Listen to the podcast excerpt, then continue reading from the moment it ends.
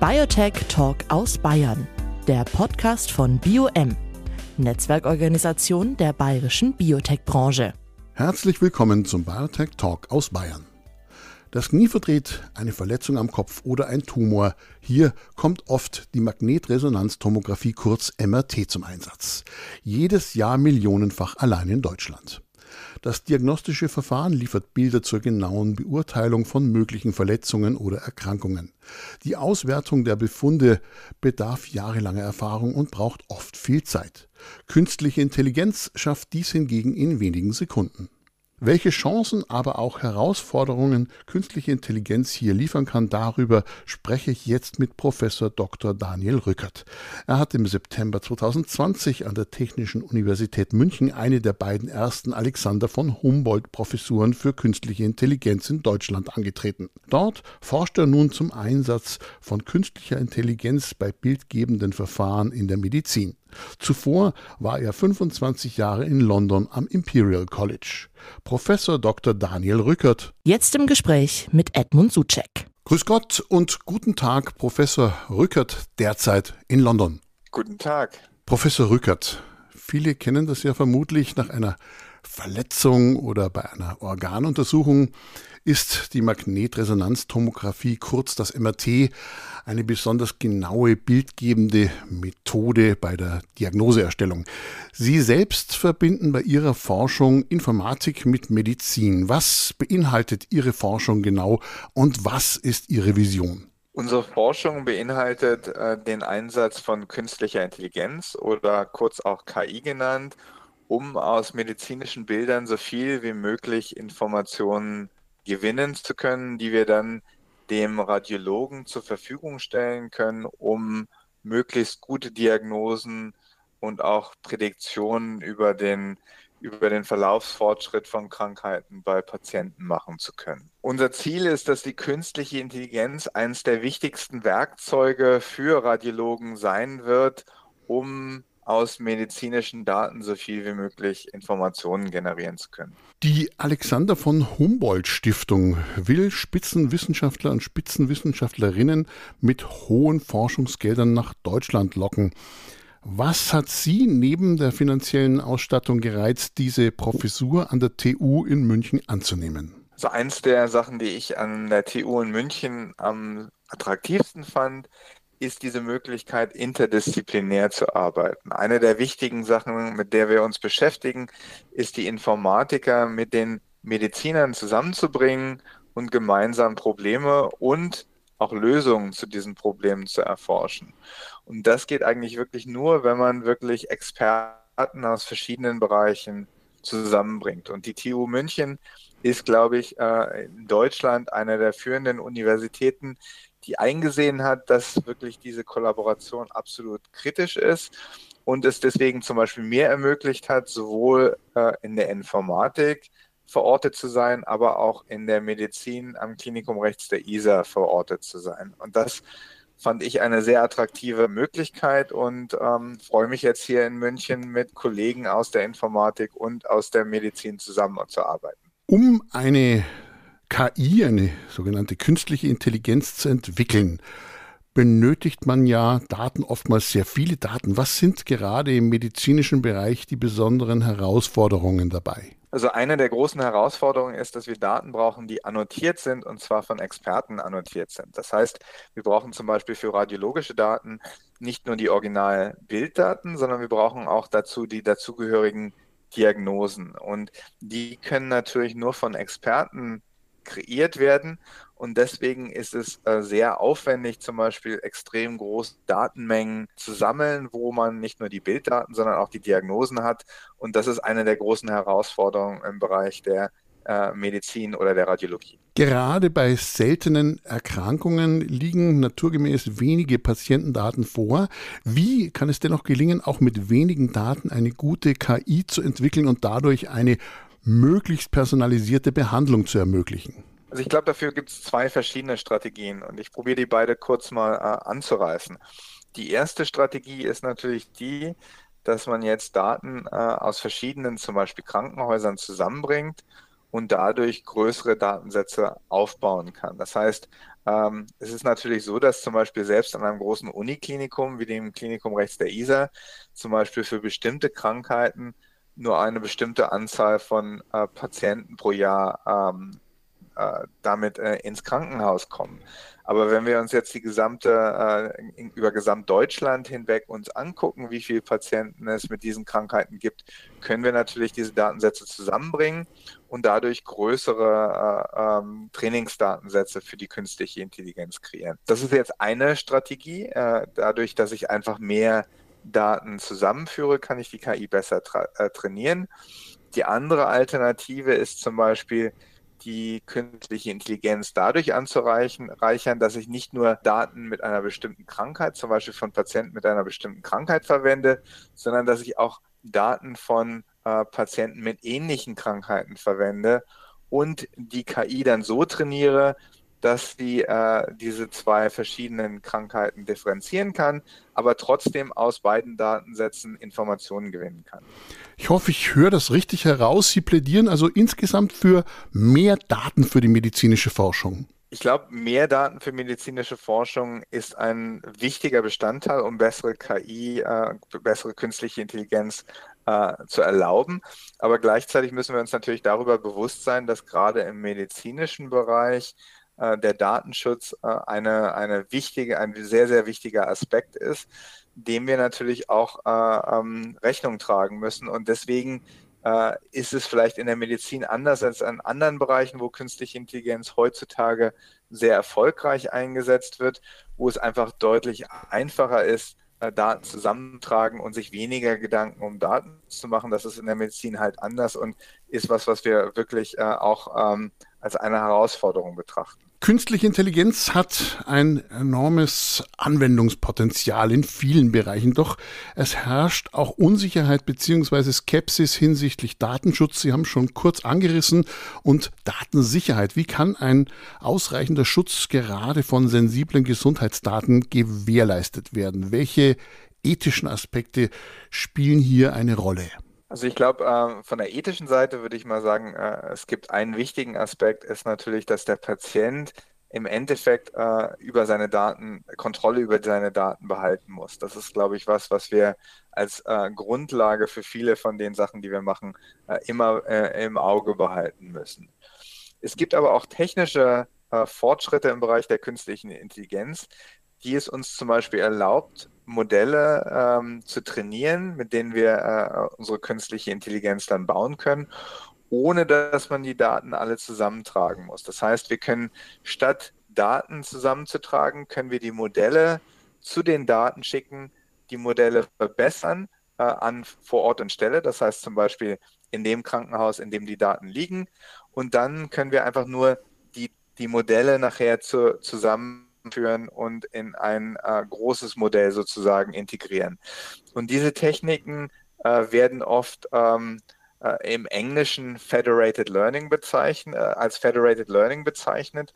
Und diese äh, dieses verteilte maschinelle Lernen, äh, was man damit machen kann, ist zum Beispiel eine Technologie, mit der wir vielleicht dem Datenschutz besser Rechnung tragen könnten und auch deswegen dem Patienten mehr Kontrolle über die Daten äh, erlauben können. Betreiben wir noch ein bisschen mehr Nabelschau im Hinblick auf die Verfügbarkeit von Daten. Wie sehen Sie die Situation speziell in Deutschland mit doch relativ strengen Datenschutzrichtlinien im internationalen Vergleich? Deutschland ist in, in vielen Aspekten ähm, ein Vorreiter, dass Datenschutz sehr groß geschrieben wird und auch zum Beispiel dass es wirklich in jedermanns Bewusstsein ist, dass Datenschutz ein, ein Grundrecht ist, äh, was man einhalten muss.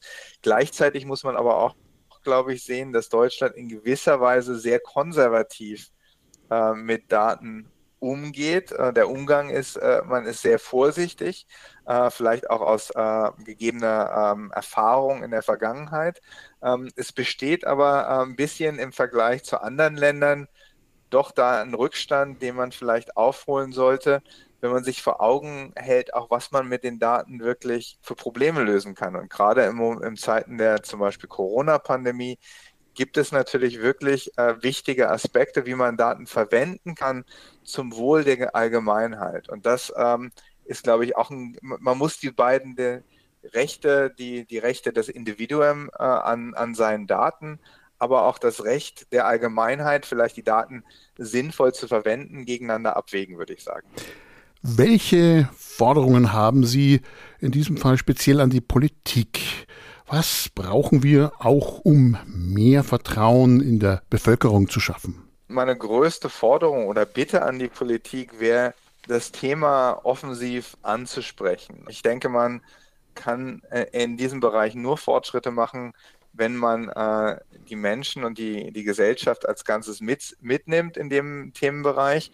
Und deswegen wäre meine Bitte an die Politik, dieses mehr zu thematisieren und mehr Diskussionen darüber äh, zu ermöglichen, ähm, auch in Bezug darauf, was man mit den Daten machen kann und wie groß das, die Verbesserung des Allgemeinwohls durch intelligente Nutzung von Daten potenziell sein kann und wenn die Politik dieses Potenzial besser äh, vielleicht herausarbeiten kann und auch dafür argumentieren kann, ist uns, glaube ich, allen äh, sehr geholfen. Und wahrscheinlich auch ein bisschen mehr Sensibilität in der Bevölkerung zu schaffen, oder? Absolut. Ich glaube, das ist äh, halt sehr wichtig, dass, dass äh, die Bevölkerung da wirklich äh, auch ein Verständnis äh, mitbekommt, was man da machen kann, was man nicht machen kann mit den Daten und auch ein bisschen mehr Vertrauen in die Forschung hat, dass die Daten zum Nutzen der Allgemeinheit verwendet werden. Da stellt sich natürlich auch die Frage, ob und wie sich KI überprüfen und sogar zertifizieren lässt, um damit für mehr Vertrauen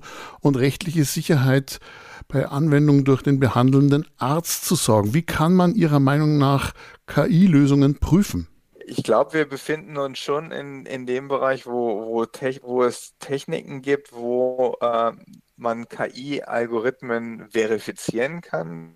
Wir nennen das, äh, diese Verifizierung ist, ist was, was man äh, mittlerweile machen kann.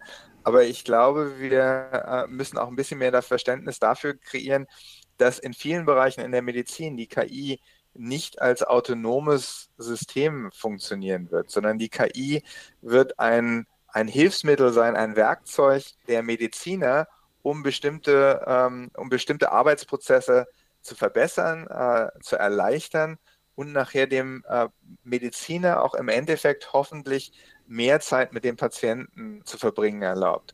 Und ich glaube, ähm, man sollte sich deswegen vielleicht nicht zu sehr darauf äh, fokussieren, dass man die KI als autonomes äh, System betrachtet, die, das man verifizieren muss und hundertprozentige Sicherheit äh, hat, sondern ich denke, wir sind in, operieren in einem Bereich, wo auch in der äh, nahen Zukunft und vielleicht auch in der fernen Zukunft im Endeffekt immer der Mediziner ähm, in der, mit der KI äh, kooperieren wird. Wir nennen das im Englischen äh, oft äh, das Human in the Loop System. Äh, das heißt, ähm, wirklich der Mensch hat die Kontrolle über das System und kann deswegen auch äh, zum Schluss natürlich auch die Verantwortung übernehmen. Letztendlich soll ja die Anwendung von KI zu den Ärzten und Ärztinnen gelangen, um Diagnosen und damit auch Behandlungen besser und schneller zu machen. Was braucht es, damit künstliche Intelligenz gerade in der Diagnostik tatsächlich in den Arztpraxen und Krankenhäusern wirklich optimal genutzt werden kann? Also ich glaube, ähm, eins der absoluten Grundvoraussetzungen dafür ist eine äh, grundlegende Digitalisierung von allen Prozessen, die im Krankenhaus stattfinden. Ähm, ich bin jetzt ähm, seit ein paar Monaten am Klinikum rechts der IDA und bin doch noch äh, oft überrascht, wie viel äh, noch in Papierform äh, oder in anderen äh, nicht digitalen Formen inklusive Fax kommuniziert wird. Und das ist natürlich ein, ein Grund, wie man ähm, die, den Translation von künstlicher Intelligenz in die klinische Praxis auch äh, erschweren kann. Also ich glaube, es ist wirklich äh, absolut kritisch, dass alle Prozesse so weit wie möglich ähm, digitalisiert werden. Äh, einen anderen Punkt, den ich vielleicht auch nochmal machen möchte, es ist auch sehr, sehr wichtig, dass man Informationen oder die Daten, die man benutzen will, um durch KI Verbesserungen herbeizuführen, dass diese Daten strukturiert erhoben werden. Das heißt zum Beispiel, man muss sehr äh, klar definieren, welche Daten man braucht, welche Daten in die künstliche Intelligenz einfließen sollen. Und das muss standardisiert werden, weil das äh, funktioniert nicht, wenn in der einen Arztpraxis der Prozess so funktioniert, in der anderen Arztpraxis der, äh, der, der Prozess anders funktioniert. Das heißt, wir brauchen eine Standardisierung. Diese Standardisierung hat aber auch an sehr viele Vorteile äh, dadurch, dass sie zum Beispiel auch ähm, durch diese Standardisierung ist es auch möglich, die Qualität der medizinischen Versorgung zu prüfen und äh, vielleicht äh, langfristig auch äh, zu messen. Und das kann auch viele positive Aspekte für nicht nur die Ärzte, sondern auch die Patienten haben. Also nicht nur unsere Lehrer müssen auf die digitale Schulbank, sondern auch die Ärzte und Mediziner natürlich. Das äh, ist eine klare Forderung. Also das muss schon, das muss schon funktionieren. Das Faxgerät muss raus. das Faxgerät muss raus, aber ich glaube, das, was mir sehr auffällt, ist, da ist auch ein großer Wille von äh, Seiten des medizinischen äh, Personals, von den Ärzten, diese Digitalisierung ähm, äh, zu realisieren, weil ähm, im Endeffekt macht ja diese Digitalisierung für viele Ärzte äh, und Pfleger den Prozess, ihre, ihre tägliche Arbeit sehr viel einfacher. Ähm, und deswegen müssen wir uns da einfach äh, gemeinsame Anstrengungen unter, unternehmen und diesen Prozess der Digitalisierung vorantreiben. Wo, denken Sie, stehen wir bei der Anwendung von künstlicher Intelligenz in der Medizin, bei der Bildgebung, aber auch in anderen Bereichen? in fünf als erster Schritt und dann vielleicht auch weiter nach vorn geblickt in zehn Jahren? Also ich hoffe, dass wir äh, zum Beispiel in der medizinischen äh, Bildgebung, in der Radiologie vielleicht näher an, an den Prozess kommen, den wir jetzt schon in anderen Bereichen haben. Zum Beispiel, wenn Sie jetzt zu Ihrem äh, Arzt gehen und ähm, ein, äh, sich Blut abnehmen lassen. Der Arzt schickt das Blut in ein Labor. Das, äh, das wird dann, das Blut wird von einem Laborgerät analysiert und der, äh, man kriegt zurück äh, einen Satz von Parametern oder von Blutwerten und die kann der Arzt dann interpretieren. Ich hoffe, dass es zum Beispiel in der Radiologie äh, auch so sein wird, dass zum Beispiel man die Bilder akquirieren kann, automatisch analysieren kann, Parameter extrahieren kann durch künstliche Intelligenz, durch intelligente Algorithmen und dass sich dann der Radiologe auf die Interpretation dieser Daten konzentrieren kann und nicht mehr Tag aus, Tag ein äh, in dunklen Räumen vor Lichtkästen oder an Computerbildschirmen sitzt und per Hand ähm, äh, Bilder annotieren und, äh, ähm, und Parameter messen muss. Also meine, mein, meine Vision der Zukunft, ähm, ich weiß nicht, ob wir das jetzt in fünf Jahren erreichen werden, vielleicht auch erst in zehn Jahren, ist diese, dieser Prozess sehr viel mehr automatisiert ist. Und ich hoffe, dass es auch dann dem, dem Arzt äh, sehr viel mehr Zeit erlaubt, mit dem Patienten zu verbringen. Vielen Dank, Professor Dr. Daniel Rückert zum Thema künstliche Intelligenz in der Medizin. Vielen Dank. Mit dem Thema Daten in der digitalen Medizin beschäftigt sich BioM auch bei der nächsten Folge der virtuellen Reihe des Forums Science and Health am 7. Mai die als Livestream zu sehen ist. Seien Sie dabei und diskutieren Sie mit, wenn es heißt Datenwüste, Datenschatz. Wo stehen wir in der digitalen Medizin? Biotech Talk aus Bayern. Der Podcast von BioM, Netzwerkorganisation der bayerischen Biotech-Branche.